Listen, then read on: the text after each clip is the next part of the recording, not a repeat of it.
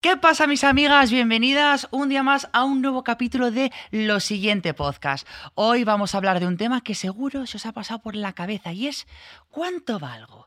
¿Qué valor tengo? ¿Cuántos dineritos está dispuesta la gente a pagar por mí? Una pregunta que nos tenemos que hacer para sobrevivir. Y lo vamos a hablar con dos mujeres de las que soy súper fan.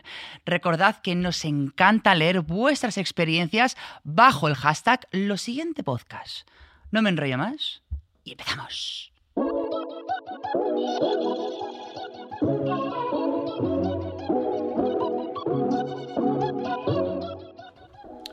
Mi partner in crime, Belena Gaynor, ¿cómo estás, amor? Muy bien, ¿y tú cómo estás, Lu? Pues muy bien, muchas ganas este podcast y, y vamos a hablar de dineritos. ¿A ti te cuesta hablar de dinero? ¿Cómo lo ves esto? Eh, es lo que peor llevo en mi vida, creo. O sea, me cuesta mucho hacer un presupuesto, me, me cuesta mucho aceptar el dinero, me cuesta perseguir a la gente para que me pague, me cuesta todo. Lo que envuelve todo el eso, dinero ¿no? me cuesta todo en general. Madre mía, a mí me pasa un poco lo mismo, tengo amor-odio con el dinero, me gusta el dinero, pero me cuesta hablar de ello. Suerte que tengo aquí a mi representante, Cristian Montagudo, si lo digo, que vale oro y habla mm, de eso por mí.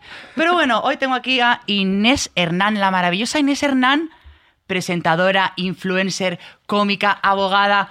Un super combo lleva la comunicación en la sangre a la par que la reivindicación y creo que tiene mucho palique, ¿no, Inés? ¿Cómo? Bueno, eso, claro, eh, es, es complicado que lo digas tú además, ¿eh? O sea, Ay, estamos- amigas, que tenemos- estamos las presentadoras Claro. de España. ¿Cómo lo ves? Pues muy bien, muy contenta. Estoy muy contenta de estar aquí con vosotros y además eh, un temazo, porque a mí el billet me gusta mucho, como buena Claro, y a Tauro. quién no, y me encanta tenerte entrevistada. Y la por verdad. otro lado tenemos a Su, maravillosa, que ella misma se define como cantautora intensita, eh, que me encanta esta definición y además en una entrevista dijiste que si no fuera por las redes sociales no te estarías dedicando a lo que haces, que es cantar estupendamente bien. Escuchen a Su, stream, eh, Bueno. Thunderball, que a mí es mi favorita. ¿vale?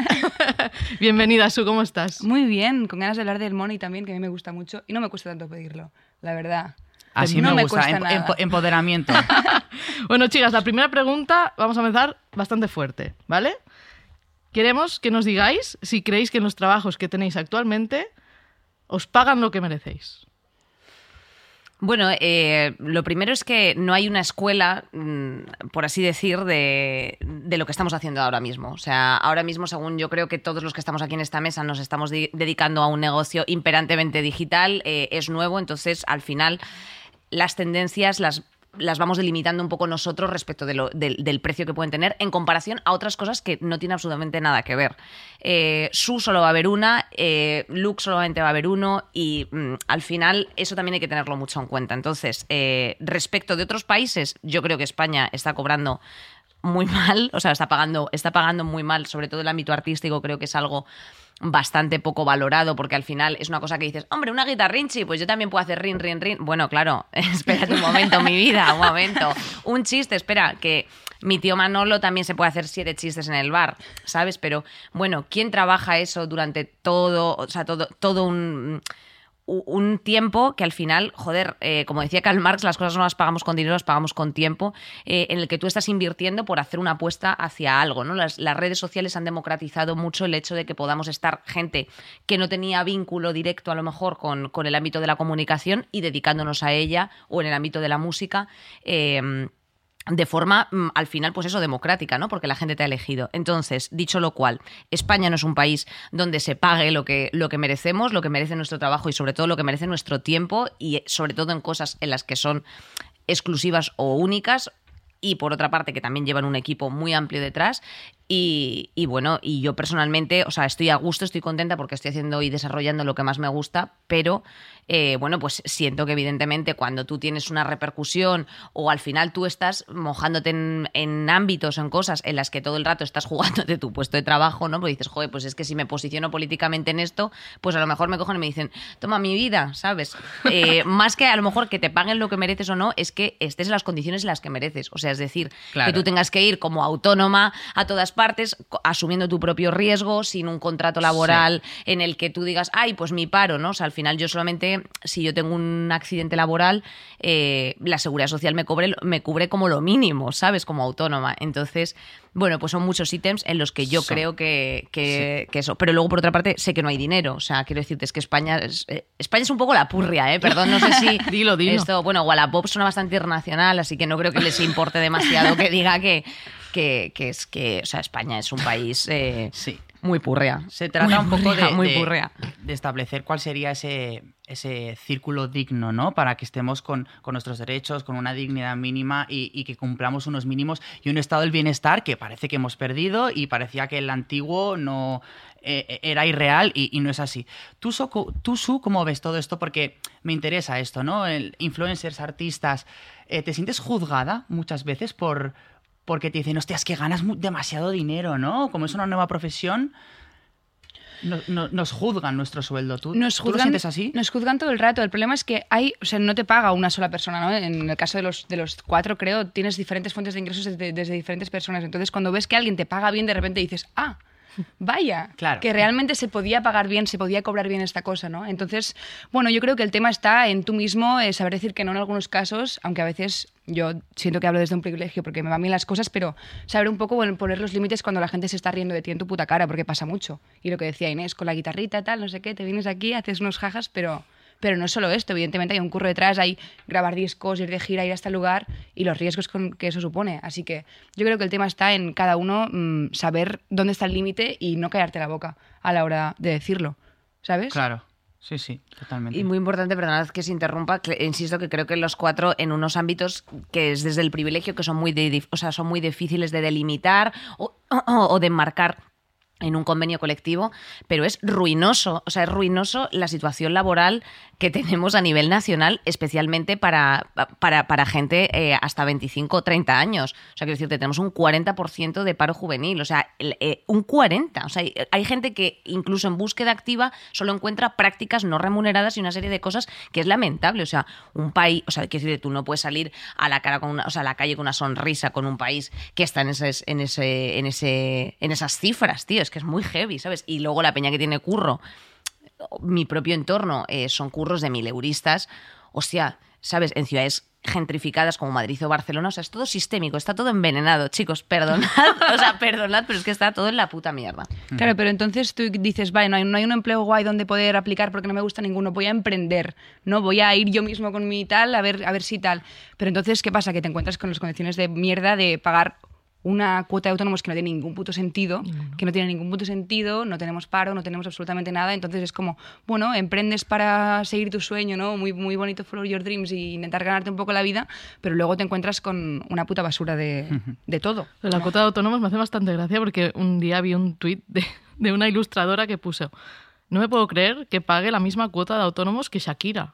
Claro, siendo una ilustradora que, bueno, te ganas la vida y pagas lo mismo, los 300 euros que paga Shakira. Sí, y es sí. como, no me lo puedo creer. Y los impuestos también, que pagamos lo mismo que un futbolista que gana millones de euros eh, frente a autónomos que, que además, como dice su, están emprendiendo, se están sacando las castañas del fuego, porque ser autónomo en este país es muy jodido. Hoy vamos a echar muchas pestes de España, por lo que veo. Lo que veo. Y, y oye, es, es- es complicado. ¿Cómo consideraríais em, un futuro laboral idílico o al menos digno para los jóvenes? Hablemos más concretamente de los jóvenes, ¿no? Porque se nos juzga demasiado, todo el rato se nos critica y no le echamos la culpa al sistema. Eh, bueno, yo creo que es- yo personalmente, por, por la proximidad que tengo ahora mismo en, en, Place, mm, sí que creo que se le echa bastante la culpa al sistema en el sentido de, de que son plenamente conscientes. Lo que pasa es que eh, nuestra generación, o sea, yo nací en el 92, entonces yo cuando cumplí 18 años eh, era puesto el apogeo del 15M, etcétera, y ahí sí que todavía teníamos una esperanza en torno a que los, el, el ámbito academicista no nos podía proteger a un futuro incierto. Y eso es una cosa que los chavales de 18 años ahora ya tienen muy claro. A mí estudiar no, no me va a garantizar absolutamente nada, y sobre todo en este país. Entonces, eh, ¿qué sería lo justo? Pues, hombre, es una pregunta compleja, pero eh, la, la verdad verdadera es que tiene que ser algo como, o sea, tiene que ser como una- un planteamiento mucho más global. No trampista, pero global. Es decir, si al final nosotros estamos eh, produciendo eh, y, eh, o- sea, produciendo TA, o sea, eh, mm, bueno, pues todo el ámbito informático en India, si estamos produciendo nuestra ropa y estamos haciendo todo el ámbito de consumo en Asia, que no quiero decir con esto que en Asia no se tenga que cobrar, no se tenga que trabajar, pero si estamos esclavizando a la sociedad oriental para la sociedad occidental, al final la sociedad occidental se empobrece, la gente no tiene curros y entonces, bueno, pues evidentemente mm, esto se va a ver cómo va a estallar de aquí a 50 años, al margen de que en 50 años estaremos todos yendo con bombonas de oxígeno por la calle eh, por la puta mierda de la- del cambio climático, que no somos conscientes de que un kilo de carne nos consume 1.200 litros de agua y un larguísimo etcétera. Entonces, sí, una chaqueta de, Sí, sí. de claro, denim. yo voy, yo voy de, o sea, quiero decirte, yo voy de Inditex, voy vestida de Inditex, pero tampoco puedes culpar al usuario todo el rato de- del capitalismo, me explico, o sea, que es que es jodido, o sea, es que es muy jodido ahora mismo todo. Lo que pasa es que no hay soluciones globales porque lo que hay detrás es muchos capitales, y, o sea, muchos intereses de capital detrás. Entonces, claro, es, es una respuesta muy compleja porque al final, Sí, hay que eh, ¿cuáles son los analizarlo en un global, ¿no? De- Para mí todo sí. está interconectado de alguna manera. 100%. Europa, no- ¿para qué vale? Si no es para eh, que un chaval se pueda ir de verdad sin problemas a currar de lo que está estudiando porque se necesiten más abogados en París o en Bruselas. No, tío, en o sea, es- los españoles somos muy la purria, de verdad. O sea, nos quieren porque somos buenos hosteleros.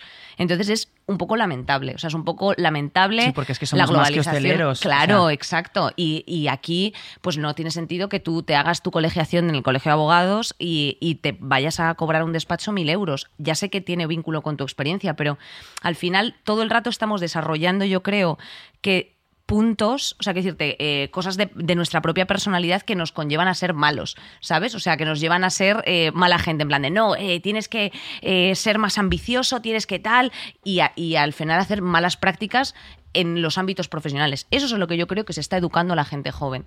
Hacer malas prácticas para obtener mejores beneficios, porque si no se lo lleva este, se lo lleva el otro. Y lo que una sociedad tiene que ofrecer es que hay igualdad de oportunidades realmente para todos. Claro. Y ya no nos metemos en si eres mujer, trans o gitana, porque eso ya es otro, otro melonar. Qué rápido va el cerebro de Inés Hernán. O sea, yo no Estoy sé. como si ¿Cuántos hubiera subido libros te has leído, hija mía? Es que después de Inés solo se me ocurre decir sí. El rato, ¿sabes? Oye, pero pues mira, tengo una pregunta para ti, Su, un poco en relación a lo que ha dicho. ¿No, ¿No crees que a lo mejor nos están. em, no nos valoran en el mundo laboral porque ya estamos haciendo hacer unas prácticas gratis, ¿no? Que es lo que dice, lo que dicen es. Tú de becario estás cuatro meses y el primer mes es de adaptación. Los otros meses ya le estás quitando un peso de trabajo a tu compañero que está cobrando por hacer ese trabajo. Tú esto, Suco, ¿cómo lo ves? Claro, Nos pero- están educando ya como a, a conformarnos, a que no vamos a cobrar dinero por, por nuestro trabajo, por nuestro tiempo. Totalmente, sí, de hecho es lo que te piden, ¿no? No sé cuánto tiempo de experiencia en los currículums, pero ¿qué tiempo crees que quieras que tengas si acabo de salir de la carrera hace un año y me has hecho hacer cuatro meses de prácticas? ¿Cómo quieres que tenga esa experiencia? Que no empiece a trabajar hasta los 30 y mientras todo ese tiempo esté currando gratis viviendo en casa de mis padres. Es evidente que nos, que nos piden como muchas, muchas cosas y que, nos, y que quieren que curremos gratis porque hasta que no tengamos X experiencia nos quieren pagar X dinero. Pero entonces hay como un vacío ahí de unos años que, que se pretende que hagamos, de que tenemos que vivir durante un tiempo. Yo en mi caso no, no he tenido que vivir esto, evidentemente, porque me puse a trabajar muy joven. Pero sí que lo que decíamos antes, mm, muy joven y, ay, pues eres una chica, pues bueno, pues ven un rato con la guitarrita, media hora y te pagamos una birrilla, ¿eh? Y ya pues te vas a tu casa. ¿Te ha pasado mucho, no? eso? Muchísimo, muchísimo. Y ya no tan joven también.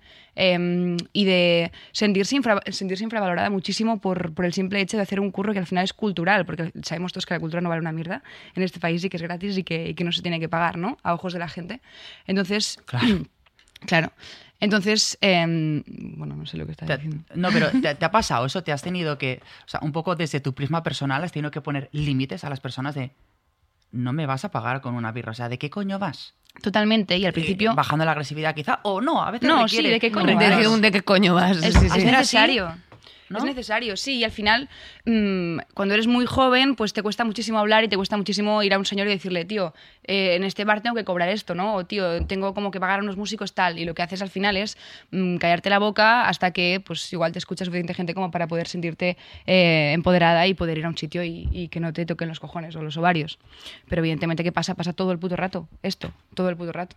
Y además de todo esto, somos una generación que desde el 2007 hemos estado viviendo crisis económicas continuamente y que lo hemos tenido muy mal desde el primer momento. Entonces, mi pregunta es, ¿cuál es la oferta de trabajo más surrealista que habéis leído alguna vez en un portal de empleo. No que hayáis hecho vosotras, sino que hayáis visto por redes o que algún amigo os haya contado de decir, hostia, he visto esta oferta que me exigían esto y que sea totalmente surrealista. ¿Qué habéis...? Sí, yo en un despacho de abogados, por ejemplo, eh, mm, ponían... Eh, bueno, había uno en un despacho de abogados en el que, por supuesto, no te, no te cubrían, no te hacían la cobertura ni siquiera del abono transportes y otro que era 26 euros al mes, que eso ya me pareció como eh, unos niveles de insulto que yo dije, Pero, Jove. ¿qué Y, y, 750 inscritos, que eso era todavía lo más deleznable de todo esto. O sea... Es que, claro, como estamos en crisis, tienes que valorar que es un trabajo, pero la precariedad... Mm, ¿Es un trabajo? no, no, totalmente. Y, esto al final es endémico, porque eh, yo el problema que tuve, y yo aquí, vamos, no tengo miedo en decirlo respecto de. de mójate, no, no, no, datos, claro, datos clientes. No, mira, yo estaba trabajando para una entidad financiera en cobrando mil euros, 1089 para ser más exactos, y eh, yo estaba terminando el máster de la abogacía, sin máster sin el cual no te habilita para ser abogado, o sea, eh, cosa que también me parece deleznable, o sea, quiero decir, al final, si tú estudias para ser abogado, ¿por qué tienes que hacer luego otro máster y pagar unas ¿Sabes a qué me refiero? Unas tasas eh, administrativas para al final acabar siendo esto. Bueno, al final esto es un coladero de pasta para justificar movidas que tú dices, bueno, ya estás, ¿no? O sea, si estudias enfermería, eh, te colegias de enfermeros, si estudias arquitectura, te colegias de esto, si estudias derecho, ahí tienes que estudiar un máster de abogacía para ser abogado. Ok. Al terminar, yo, eh, bueno, todo lo tuve que ir simultaneando con mm, pues, trabajos en, el ámbito del retail y de la hostelería y entré en una entidad financiera eh, por 1.089 euros como contratada. Y yo tenía que tener unas prácticas como abogada, que me tuvo que firmar una amiga a la cual le regalé una eh, pulsarita de Pandora, porque es que eso es lo máximo que dije yo. No sé, que mm, algo tiene que ser algo caro y un poco cute como para que tal, ¿sabes? Entonces le regalé una pulsera de Pandora para que me firmase las prácticas. Y en mi situación había mucha gente, o sea, quiero decirte, porque nadie podíamos absorber eh, con 26 años o con 25 años una situación en la que tú estuvieses cuatro meses parado eh, yéndote a, litigar gratis a un sitio, ¿sabes? O sea, o yéndote a llevarle los papeles, los cafés, porque luego después el problema que tiene el, este vicio es que la gente está estresada, tensa, eh, son muchas horas. una persona que tenga 45 años y dos hijos está hasta el coño y no está como para atenderte a ti. Y entonces es todo endémico, o sea, todo es como, ¿sabes? Y es, muy complicado. Entonces, eh, lo de 26 euros al mes en Alcorcón me pareció pues espectacular. 26 euros, tío. Hombre, es fuertecito, la verdad. No sé quién haría ese trabajo, pero sort. ¿Tú tienes alguna...? Sí, de hecho, súper reciente. Tengo una amiga que está buscando curro ahora mismo y ella es de Barcelona y le ofrecían, era un curro de ocho horas de, algo online de vender, o sea, como de ordenador, pero como de um, e-commerce, no sé. Sí, bueno, el famoso teletrabajo que ha abierto la pandemia, un mundo de oportunidades o no. Totalmente, pero tenía que ir al sitio, tenía que ir a como a una hora y media de Barcelona y le pagaban 250 euros al mes por ocho horas de curro delante de un ordenador. Y era una oferta real, ¿eh? Había gente en la entrevista y me lo contaba en plan, es que vi ese precio y pensaba que era más, más algo, ¿no? O sea, eso más... semana, más igual, ¿no? Claro, o, si vendes tanto, pues llevarte un porcentaje, no, no, eran 250 euros al mes y una empresa normalilla, guay, ¿sabes? Que no era alguien como que estaba empezando. Sí, sí, muy Qué fuerte. Y claro, pues te aferras a eso, ¿no? Y luego tiene los cojones de decir, los ninis, pues mire señora, estudiamos, trabajamos, pero es que a veces el contexto socioeconómico no nos permite entrar en un, en un circuito digno, que es de lo que se trata, coño. Es como, oye, estamos muy preparados, pero es que no hay oferta. Sí, sí. pero, o sea, ¿cuándo te plantas? Esa es la pregunta. O sea, ¿cuándo te plantas? O sea, ¿cuándo admites el tener que trabajar por 920 euros, que es eh, ahora mismo el salario mínimo interprofesional? ¿Y cómo se vive en, con el, poder adquisitivo que tiene el resto de personas o lo que vale alquilar un piso en Barcelona o en Madrid, que esto es el nuevo London? Total. Y no ganamos como en Londres. Entonces, no, muchísimo menos. ¿Cómo se equilibra? Pues no sé, no somos políticos. Inés, jurista más o menos, algo podría decirnos, pero... No se puede equilibrar, que es que esto es muy jodido. Es complexa. Es complexa as fuck, sí. bueno, y además, hablamos de estas ofertas, 250, 26 euros, me parece dinero, porque a veces te ofrecen visibilidad. Al menos con 26 euros puedo ir a comprar una barrita de pan. Pero cuando vas a una gran empresa, tú súper ilusionada, oh Dios mío, estoy inserte nombre aquí, y te dicen, no, no, pero visibilidad, ¿no? Que molamos, somos una empresa que te va a dar. Y dices, vale. Yo lo digo porque a mí esto me pasó haciendo prácticas, me busqué yo unas prácticas extra de la uni porque no me molaban, fui a, lo voy a decir, a la mejor agencia de creatividad y publicidad de Barcelona, hice prácticas, me dijeron, sí, sí, cuatro horitas, yo entraba a las 8 de la mañana, salía a las 8 de la tarde, no me pagaban nada, ni la comida, y al final dije, me voy. Me dijeron, pero te podemos dar un bono de dietas. Y yo, eh, bono, no, ¿sabes? ¿Sabes? O sea, por unos putos macarrones con tomate estoy haciendo tu trabajo, Claro. hermana. O sea, yo tengo un, un Claro. periodo de carencia de un mes de aprender cosas, eh, como es lógico. Estuve pero en el seis meses, o sea, Claro, tío, o sea, a los seis meses tú les estabas siendo productivos, tú estabas generando dinero, Belén. Claro, pero era visibilidad porque era la mejor agencia de Barcelona. Pues son unos sapos. Diles, diles. Sí, y, y, bueno, yo, pobrecitos, no voy, a, no voy a hablar de nombres, pero compañeros de industria, yo por suerte no soy influencer de moda, moda, pero los influencers que hacen moda, pobrecitos mis, mis niños, que las marcas de lujo no pagan absolutamente nada, porque como son marcas de lujo, ah, pues me puedo permitir tenerte aquí a cambio de un bolso que luego me tienes que devolver. Lo dijo. Sí, sí, sí. El Luis Mi representante me está mirando en plan. Vamos a perder dinero ya con esta declaración. No creo, porque, oye, Como no pagan, no lo vas a perder. ahí te he visto bien. No, pues yo creo, pues, pues nunca, lo va- nunca vas a perder esto porque, mira, tío, si hay algo, o sea, quiero decir, las cuatro personas que estamos aquí ahora mismo sentadas, tampoco es que, ¿sabes a lo que me refiero? Seamos ninguna a lo mejor la panacea eh, eh, en plan de, wow, acumulamos millones de millones, pero tío, hay verdad en las cosas que se dicen. Entonces no vas a perder curro precisamente porque haya verdad. Y eso es súper importante. O sea, no decir en plan de, "Mm", con- ¿sabes? Con las nuevas cremas de, "Mm", ¿sabes? Pues no, tío. O sea, tú eres una persona que eh, vas a apostar por esto. Y si te cogen y te dicen, oye, pues a cambio de ir a no sé qué de fiesta, bueno, pues si me apetece irme de fiesta, valorar esta situación. Pero, Claro. pero, pero claro, o sea, lo del tema de los arrobitas. O sea, quiero decirte, una arroba que tiene un precio eh, por una triste hamburguesa, hay mi vida. No, O sea, ¿sabes? que también pues hay que plantarse, ¿no? Es el hecho de poner límites, de darle valor. En este caso estamos hablando del, del mundo influencer, pero creo que se puede aplicar con todo. O sea, te tienes que plantar y decir, este empleo no está bien pagado, no lo cojo. ¿Os ha pasado? En plan, tener los cojones, los ovarios, lo que queráis de decir, no, no. Pero esto lo puedes hacer cuando ya tienes un privilegio de poderlo Exacto, hacer. Porque hay, la mayoría de veces es como, bueno, pues lo voy a venir a hacer porque no tengo otro remedio, tengo que pagar un, un alquiler y una, Claro. una luz a final de mes, ¿sabes? Una gran luz. Una, ahora gran luz. mismo una grandísima luz. Ahora mismo este- coges esto está costando Uf, una barbaridad. Yo me está, mía, me está dando urticaria de ver toda esta Hay luz. preso. Toda esta luz encendida. Pero esta luz te saca guapísima, cariño. Hombre, eso está- Es la está- luz que, que, que- que piden las drags siempre que es illuminated, ¿no? Que se te vea ¡oh! La cara perfecta y así lisita. Me gusta, me gusta. Oye, em, ¿Abrimos el melón? sí. Otro, o sea, Uy, se, bueno, se han ya. dicho muchas cosas. Hay, eh, hay varios melones, la verdad. Estamos saltando una vez más. Estoy con el guion Sí, así. el de- guion de, lado al vamos a pero tirar, estoy creo. muy bien. Eh, hablo del melón de los autónomos que hemos hablado un poco por encima. Sí.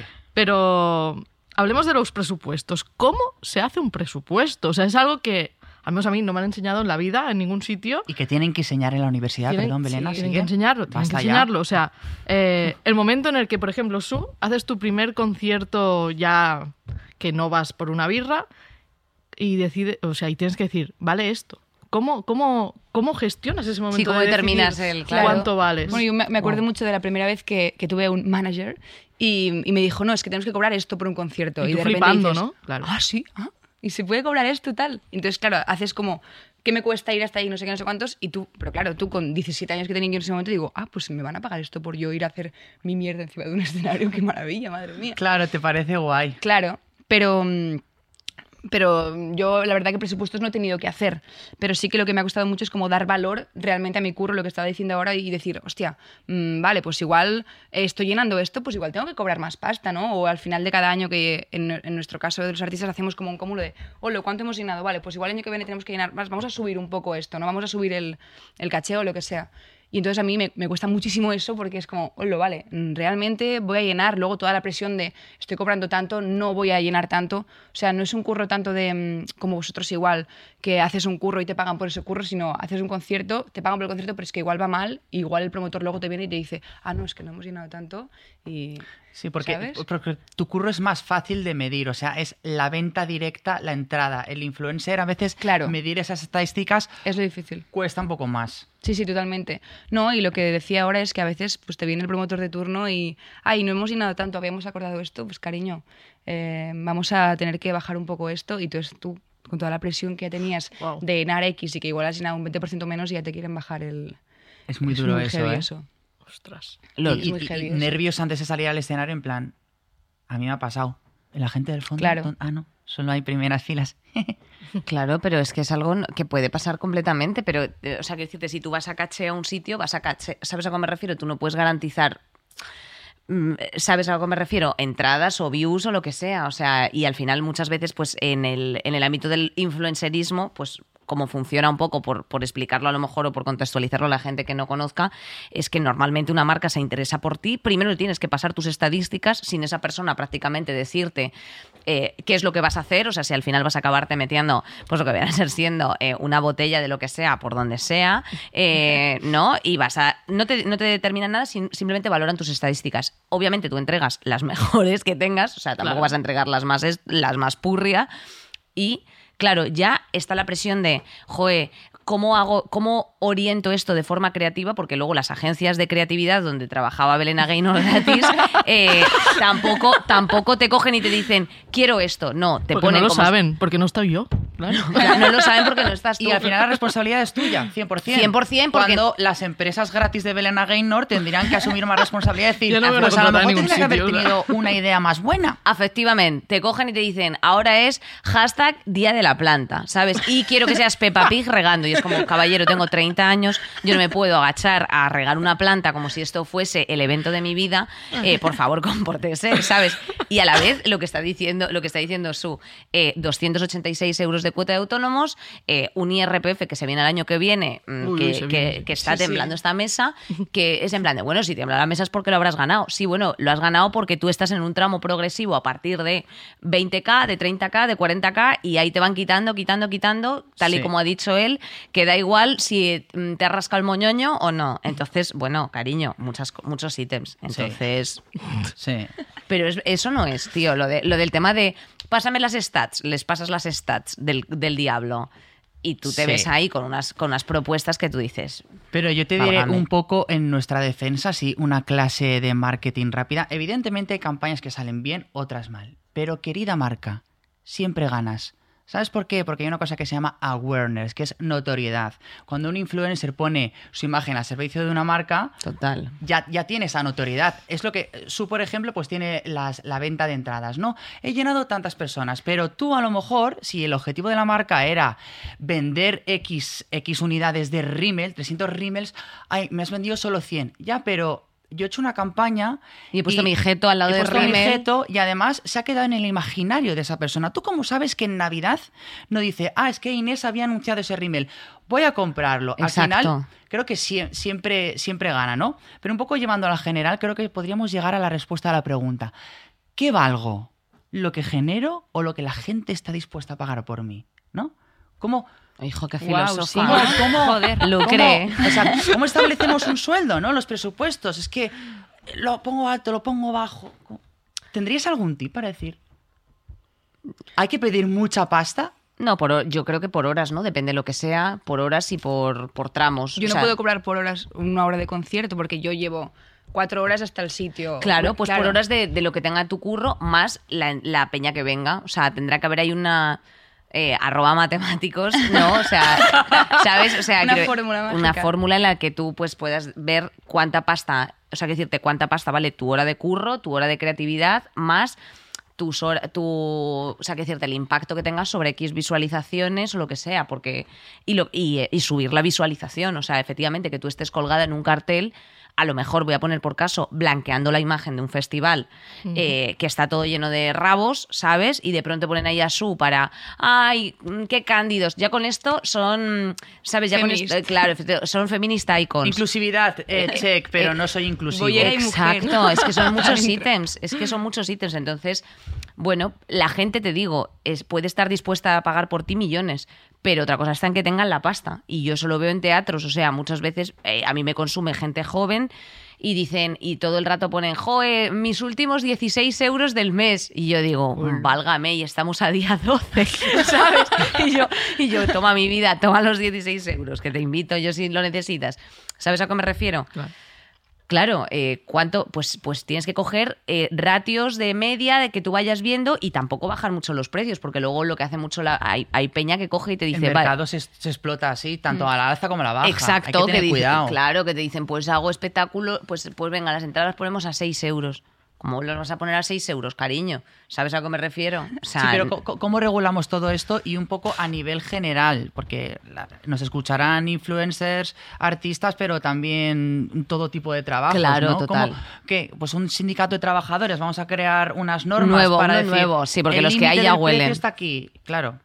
Es que ¿cómo hacemos esto? Pues nada, esto se regula con convenios colectivos, con un estatuto de los trabajadores obsoletísimo y también con unos, insisto, sindicatos de trabajadores también muy obsoletos. Entonces no hay un sindicato de influencers, no hay un- o sea, hay sindicatos de música, Sí, pero claro, ¿qué vas a la. SGAE? Tía, la puta SGAE te tiene que defender. Es que válgame el señor, ¿sabes? No, o sea, no, qué horror. no, no caigáis en esas garras. O sea, No, y sí yo que hay sindicatos. se levanta, hoy. se sienta, Inés, presidenta. Sí que hay sindicatos de músicos, lo que pasa que es lo que dices tú, se han quedado obsoletos y los dirigen señores. Señores y la gente joven que hacemos música estamos como...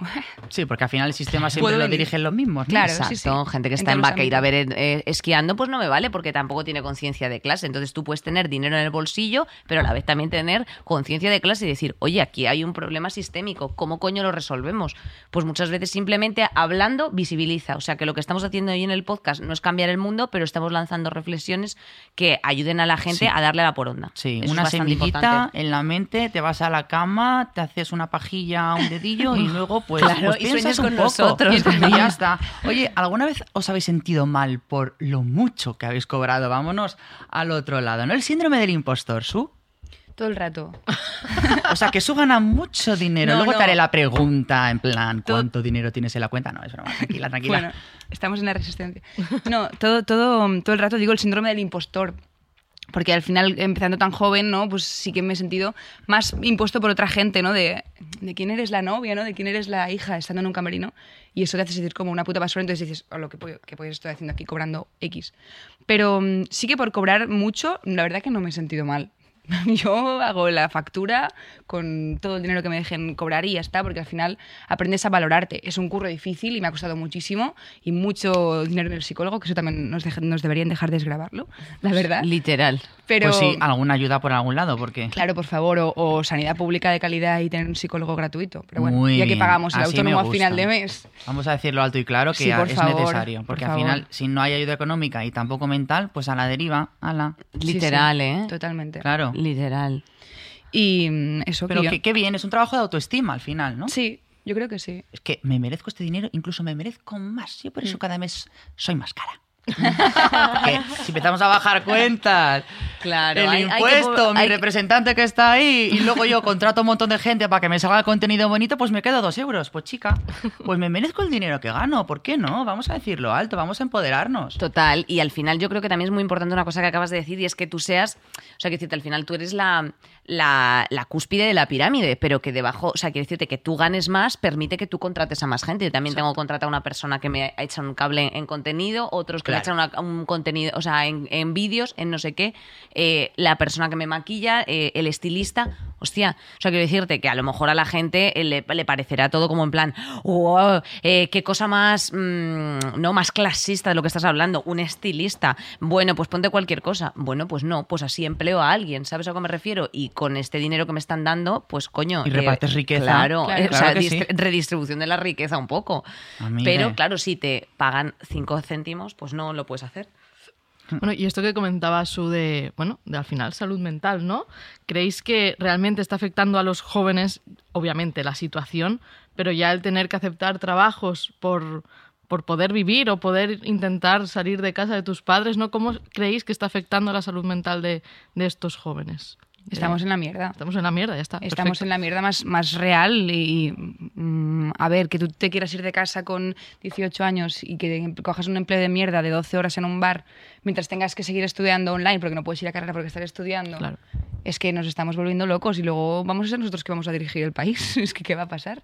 Total. Pues que vamos a estar cucusumusu como lo Claro, están los actuales. Lo que pasa es que al menos hemos, eh, nos, nos hemos mirado al espejo y yo creo que reconocemos eh, el problema o, o la génesis. O sea, ahora mismo eh, el decir te- tengo ansiedad crónica y que no suene a un chiste, sino, oye, de verdad tengo ansiedad crónica. O sea, es que estoy todo el rato ya pensando en qué es lo siguiente y vivo, vivo así. Lo ¿sabes? siguiente, el podcast de. Pero bueno, Brandon Content. ¿Cómo nos ha salido? ¡Tin, tin! ¿Veis? Bien, ¿Cuánto bien. valgo? Pues bastante porque me sale solo, ¿eh? Claro, Es que lo que tienes tan interiorizado, Lo que- soy súper, súper corporativista. No, pero es verdad que yo creo que, mm, bueno, evidentemente no hay nadie que esté bien, es una sociedad enferma, esta velocidad no está ayudando a nada, o sea, quiero decir, el hecho de que No. todo sea fast, fast, eh, trend, fast relationship, fast food, fast... eh, Fast nota de voz 1,5 WhatsApp. Claro, es que todo va a unas velocidades en las que, insisto, pues el otro día yo lo decía en Twitter, en plan de el Homo sapiens sapiens, o sea, no es eh, capaz de absorber esta velocidad a la que estamos viviendo. Y por ende, evidentemente, eh, esto está generando unos trastornos de- y unas psicopatologías ya de libro, que ya, ya eran, pero ahora al menos se, puede hablar. Se empieza, lo dices, efectivamente, lo estamos detectando.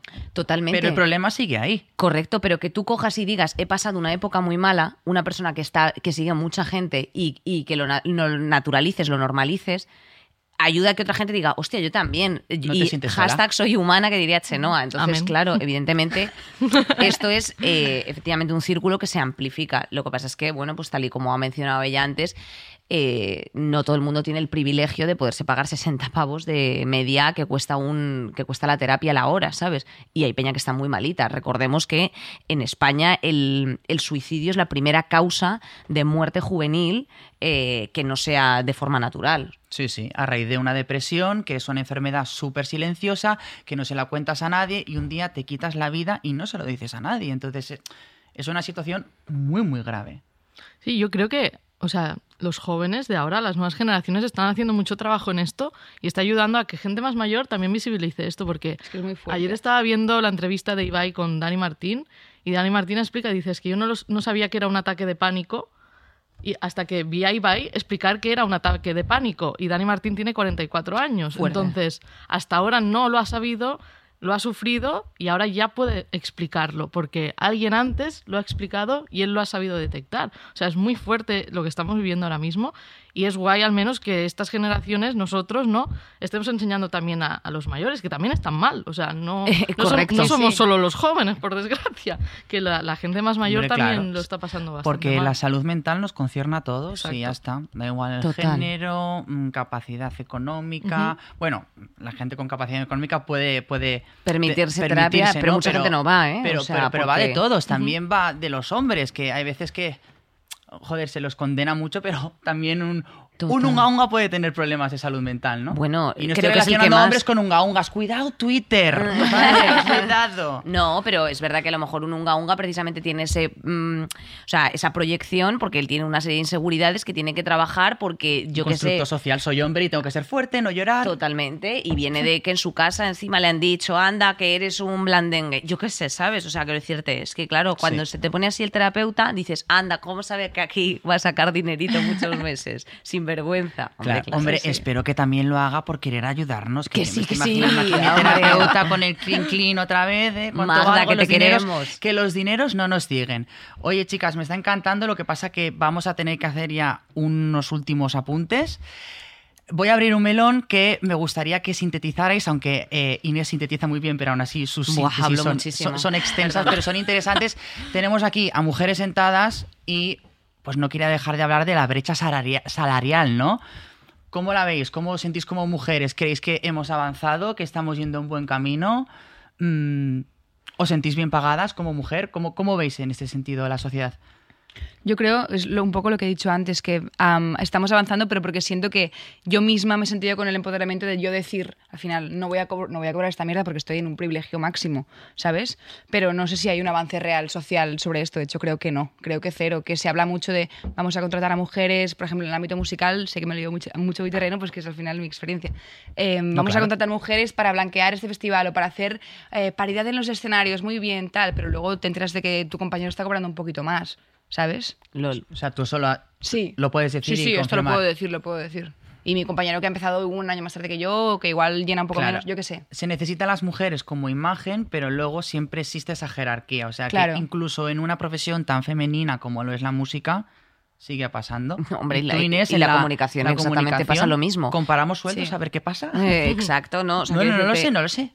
Esto molaría que lo hicierais. ¿eh? El- eh, pues sí, habría. No. eh, o sea, quiero decirte, creo que también yo no llevo más de un año trabajando eh, en esto de forma íntegra, ¿sabes? O sea, al 100%, pero sí que es cierto que, bueno, pues bajo el paraguas de lleva más años dedicándose a ello, etcétera, pues pueden justificarlo más y sí que siempre eh, buscan una cara masculina que represente ciertas cosas. Entonces, ¿qué pasa? Que el problema está en que lo que ha dicho Su, o sea, a nivel social, el otro día yo leí unas noticias que me parecían aterradoras como eh, que una mujer embarazada de baja con un embarazo de riesgo tenía que seguir currando porque si no perdía el curro. Eh, yo tengo una amiga que es abogada y que entró en un bufete con 32 años, le dijo, ¿tienes pareja? ¿Te vas a quedar embarazada? Así, sin miramientos. preguntan. Madre ¿vale? mía, Sí, es sí. que, ma- es que Claro, nos entonces pensamos que avanzamos y, no, y evidentemente, la, o sea, quiero decirte, eh, la, la losa heteropatriarcal eh, persiste y por eso es importante mencionarla, mencionarla y no que coloquen a una tía por cupo, sino que porque que de verdad vale, joder, es que la peña vale y representas al 50% de la población mundial. Entonces es imposible que, o sea, quiero decirte que la banees porque haya otro que sea mejor, o sea, dejemos espacios, dejemos huecos y sobre todo, sobre todo eh, per- permítannos ser mediocres también, porque hay mucho tío mediocre. Cisetero, blanco, ¿sabes? O sea, que Joder, mucho. hay muchísimo. Evidentemente que hay claro, mucho. hay, mucho eso. Más de mucho. Dejemos que también haya alguna tía mediocre por ahí, que se vayan colando, ¿sabes? Eso se exige demasiado. Exacto, o sea, ese es el, pro- el problema de que todo estar esto. empoderadas, ¿qué tal? Exacto. Da- dame un respiro, déjame descansar. Lo decía Samantha Hudson. Soy ganadora en perder. Claro. Pues claro que sí. Es que no pasa nada. Absolutamente. Y, y- y ya nos iríamos a otro podcast, ¿no? Pero como tenemos una idea tan tóxica del éxito, nos frustramos porque no llegamos a una meta, porque nos exigen por todos lados, como, como humana, como mujer y como todo. Claro, pero nosotras tenemos yo creo que la presión de llegar perfectas, guapas, limpias y listas, como diría el libro de Ana Pacheco, eh, ¿no? A un sitio, a tal, a partirlo, a no sé cuántos, bueno, y, y sin embargo te llega otro tío ahí con la barba mal, mal hecha, eh, oliendo a ñoqui, eh, ¿sabes a qué me refiero? Y, Con un pajarillo que le asoma por la barba porque ella está criando ahí unos huevillos. Claro, y es como en plan de mi vida. O sea, quiero decirte, o llega tarde, o sea, cosas como que nosotras no nos permitimos, en plan de llegamos a la hora, eh, llegamos con nuestra nuestras ideas, nuestras cosas en el ámbito de la comunicación. Un tío, pues a lo mejor, pues yo qué sé, pues te llega tarde, o no llega, o y, no- y- y como que no pasa nada, No ¿sabes? pasa como nada. que hay una pequeña impunidad para, para ese comportamiento. Flipo. Muy interesante, lo tenemos que dejar aquí hasta esta parte del debate. Estaría hablando horas con aquí mis amigas, pero nos gusta escucharos. ¿Qué opináis de todo esto? Lo siguiente, podcast, hashtag en redes sociales. Y vamos a pasar a la siguiente sección.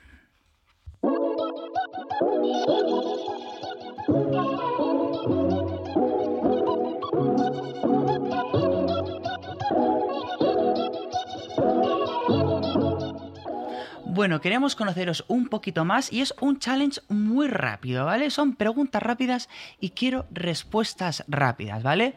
Va a requerir que os mojéis un poquito, ¿vale? Hasta donde queráis, pero más o menos. ¿Estáis listas? Bueno, Vamos venga. allá con la primera pregunta. Ya, después de lo que os he dicho, estáis ahí. Claro. Ala, Se nos exige mucho. Hombre. ¿no crees que tú tienes una fama, mi vida? Claro, ahí de, apre- de apre- apretón. del apre- Apretón, apretón. Vale, chicas, vuestro trabajo mejor pagado y peor pagado. Si podéis dar cifras, mejor. Clientes si queréis, pero bueno, no, que se nos enfadará Wallapop. Eh, mejor pagado, eh, bueno, pues mm, una acción que fue bastante larga, pero fueron 20k y, ya, y eso era para mí el salario de un año trabajando en una oficina. 20k es una pasta. Muy bien. Y eh, el peor pagado yo creo que es el gratis, el gratuito que hemos mencionado antes de Los arrobitas. los arrobitas de 20, que seguro que vamos a querer contar contigo en, en la próxima esta. Obviamente eso te lo crees y a la tercera ya dices, ah, pues mira, no mi vida, ¿sabes a qué me refiero? Eso es yo creo que, que- que lo peor pagado. Pues sí, coincido. Yo lo, lo peor pagado, subo tu apuesta menos de gratis, una cerveza me dieron. que Es como más humillante. Estuvo bien, que es todavía peor. Y, y mejor pagado, yo creo que también un concierto yo sola, que creo que me pagaron como 15k, que estuvo de puta madre, la verdad, para, este- para ir yo sola.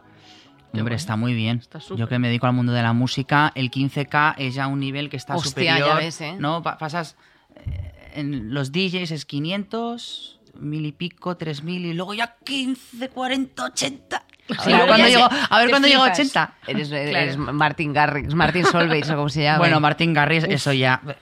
Muchos no es un sapo, Martin. ¿Cuánto vale Martín Garrix? Realmente, bueno, evidentemente eh, tiene tan- vende tantas entradas que sí, lo que genera, ¿no? Pero, joder, macho. Vale, chicas, siguiente pregunta. Empezamos por su obra. ¿A qué te dedicarías si no fueras lo que eres? Yo siempre quería ser peluquera. es muy, muy poco ambicioso, pero me, encanta, me encantaba de pequeña. Igual me hubiera montado una peluquería. Muy bien. Oye, eso no es poco ambicioso, ¿eh? Eso No, no. es emprendeduría, que es algo a lo que se Ahora, tienen que enfrentar los jóvenes, que tú lo has dicho, Su, en el podcast, que, que, que- que es verdad y sin garantías de nada, además. Pues seguiría total. siendo autónoma, ¿eh? Exacto. bien, ¿no? todo, mal, Todo- todo. todo- todo hacia la au- hacia Debería haber dicho autónoma. funcionaria.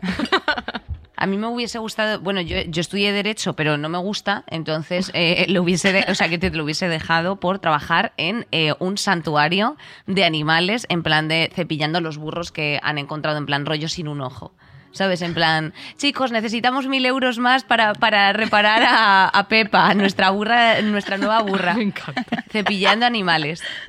Me gusta. Oye, yo digo el mío, que me hace ilusión. Yo quería tener una tienda de chuches. ¿Chuchero? ¡Chuchero! ¡El chuches! Me hacía una ilusión eh, ver de pequeño cómo el, el- el chuchero se ponía una bolsa de plástico y yo le decía los labios, y hacía tin y los iba cogiendo y decía, qué moni lo tiene todo. Ay, me encanta, te pega todo, ¿eh? En realidad. Máximo. Sí, así, Qué tal, mono. excesivamente dulce, moni, tal. Estoy harta de mí misma. Yo es que de pequeña me monté mi propia empresa en casa, la verdad. ¿De qué? ¿Así? de, de lo que hago. Yo era BPV, mis iniciales, soluciones a montones. Y era una ¡Guau! agencia de publicidad. Yo hacía tarjetas, no venía nadie, mi madre, claro, ¿sabes? Brutal, Por eso sí, oye. cada vez que pasaba algo, yo, dos euros en la mesa. ¿Por qué? Porque sí, ¿sabes? Eh, me iba mejor antes, la verdad. Lo mejor con BPV, eh, BPV Agency, ¿no? Exacto. Hostia. Y a veces también lo pienso, digo, pequeño teníamos, tenemos siempre una Unos creatividad, negocios ¿verdad? Total, Total, claro, pues nos soltan a la sociedad y apáñate. Y las vi- lo vicias totalmente, pero es verdad que soñábamos con dinosaurios, en plan de. O hablabas tú sola, en plan de, toma, cinco euros. Y tú estás hablando con nadie. Sí, sí. eh, y tenías esa, y esa oportunidad, y ahora yo, si de repente me pongo a decir, toma, Inés, cinco euros, pues decís, eh, wow, tremenda psicopatología, ¿no? En el, en el espejo ahí, lanzándote lo- los billets de 5 euros. Porque claro, aquí de 500 no sé yo, ¿no? Eh, oye, chicas, esto no sé si a lo mejor ya lo habéis respondido o lo tenéis en la cabeza, pero ¿cuál es el trabajo más surrealista que habéis hecho que no tiene por qué ser el peor pagado? Una vez un señor, no lo llegué a hacer porque era muy raro, ¿eh? pero me quería contratar para ir a su casa. eh, yo- o sea, él me dijo, una fiesta de cumpleaños y vienes a tocar. Y él me quería contratar para ir a su casa a, a cantar yo sola, él y yo solos. Nadie más. Eso la tiene guitarra, mala no sé qué pinta. Y tenía muy mala pinta y no fui. Pero ya la propuesta fue como, Lol, ¿y cuánta gente va a ver de público? No, voy a estar yo sola. Qué Mi miedo, puta qué miedo, casa, por. Dios. Arroba Claro, policía. claro. Y es que eso, si necesitas Claro. los, los, los- los dólares, claro, Sí. tía, es que esa es la movida, que Madre hay gente mía. que accede a cosas. Pagaba guay, Ese pagaba guay. señor, mundo de la misoginia, habitantes, tú solo. Es que qué asco. Total. Eh, bueno, cosas surrealistas. Es que la verdad es que mm, he hecho un poco de todo en el sentido de. No, no he hecho nada fuera del el este legal, pero por ejemplo, rollo oler champús para, para. ¿Sabes? O sea, quiero decirte como muestra. o sea, oler champús para saber, en plan, rollo. O sea, era un estudio de mercado. Entonces yo me apunté a estudios de mercado para complementar mi salario. Entonces, pues eh, te llevaban a ver si diferenciabas una media de otra. eh, o champús en plan de ¿cuál te gusta? Y entonces te hacías pues este, ¿sabes? Eh, y ya está. Y te, y te pagaban que- 50 que- eurillos. Que te pues. analizan en un cristal tintado que no ves. Del rollo. Ha dicho el segundo. Ha dicho segundo, claro, y entonces eso, o decía, ¿crees que hay- cuál es la diferente de estas tre- tres medias? Y yo, pero no, yo no me lo curraba en plan de, "Mm, quiero ser diferente, sino en plan de, esta, dame los 50 pavos y me tengo que ir, ¿sabes? Ya está. Así que a lo mejor le rompí un poco, a lo mejor por eso se nos hacen carrera las medias de, de Por la culpa de marca Inés X, Hernán. ¿no? Claro, por, por mi culpa. Me encanta, qué maravilla de anécdotas, qué mujeres con, con- con experiencias tan, tan, tan de divas, de verdad, qué, qué guay. Tenemos que pasar, eh, porque es que se nos va el tiempo y estamos muy a gusto, pero tenemos que pasar ya a segundas partes.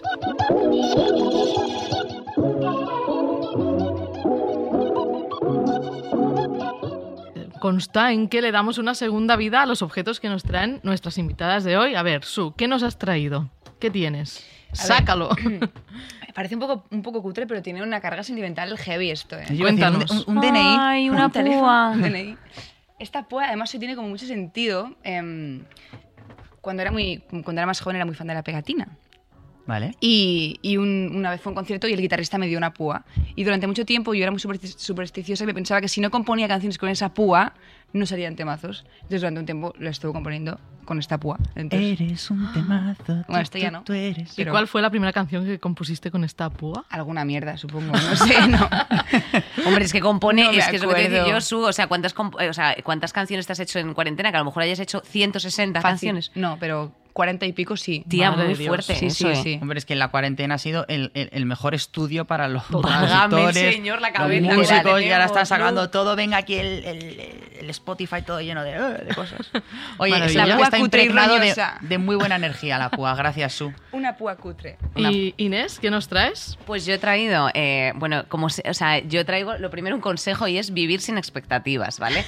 Porque eh, yo antes de comprarme una moto de segunda mano me compré una chaqueta y unos guantes, ¿vale? Como si fuese a eh, conducir, bueno, pues poco menos que una Honda Aprilia eh, de una cilindrada superior a eh, 50 centímetros cúbicos, que es al final lo que me compré, era una scooter guarra, eh, azul, eh, chunguísima, y entonces me compré esto y dije, a ver Inés, no puedes... O sea, quiero decirte, vas a llevar más guantes que moto. Entonces, eh, bueno, pues son unos guantes que solamente he utilizado una vez, son talla M y son muy bonitos. Y me costaron un dineral, así que, bueno, me parece que es una eh, segunda vida muy bonita y los voy a dejar aquí. Además, vosotros que aquí en Barcelona lleváis mucha moto, mira, le, le entrelazco los dedos así, mira, se queda así como yo. Brutal. Pues- Oye, pues esto tiene valor, ya sabéis, si lo ganáis, pues luego lo volvéis a vender por Wallapop y, y- Hombre, os esto- sacáis un dinero. Esto, ¿eh? esto sí, esto, de vuestros sí. 30 pavetes, La púa 40. no, la púa 20 No, hombre, céntimos y... una- Pero tía, es bonito, eso, es el sentimiento. es, bonito, eso es es el el sentimiento. Ya sabéis, si vosotros queréis conseguir estas fantasías que tenemos aquí expuestas, vamos a exponerla esta también, solo tenéis que ir al, al- al Instagram de Wallapop, dejar un comentario en la foto que veréis que aparezcan estas dos señoras reinas y automáticamente entráis en el sorteo y anunciarán en las propias redes de Wallapop el ganador o ganadora de- del sorteo. Oye, amigas, que me, perdón, ¿eh? me lo he pasado muy bien, es que fíjate, estoy muy a gusto aquí. De momento, el último capítulo de esta segunda temporada de lo siguiente podcast, de verdad que gracias por estar ahí, por apoyarnos. Gracias, Su, gracias, Inés. Gracias, Belena. Un aplauso para, para, para mujeres maravillosas que, que hablan con también. discurso, que como decía Inés, tienen verdad. Y, y de eso se trata, ¿no? Estáos atentos porque pronto habrá muchas novedades en las que estaremos preguntándonos qué será lo siguiente. Hasta la próxima.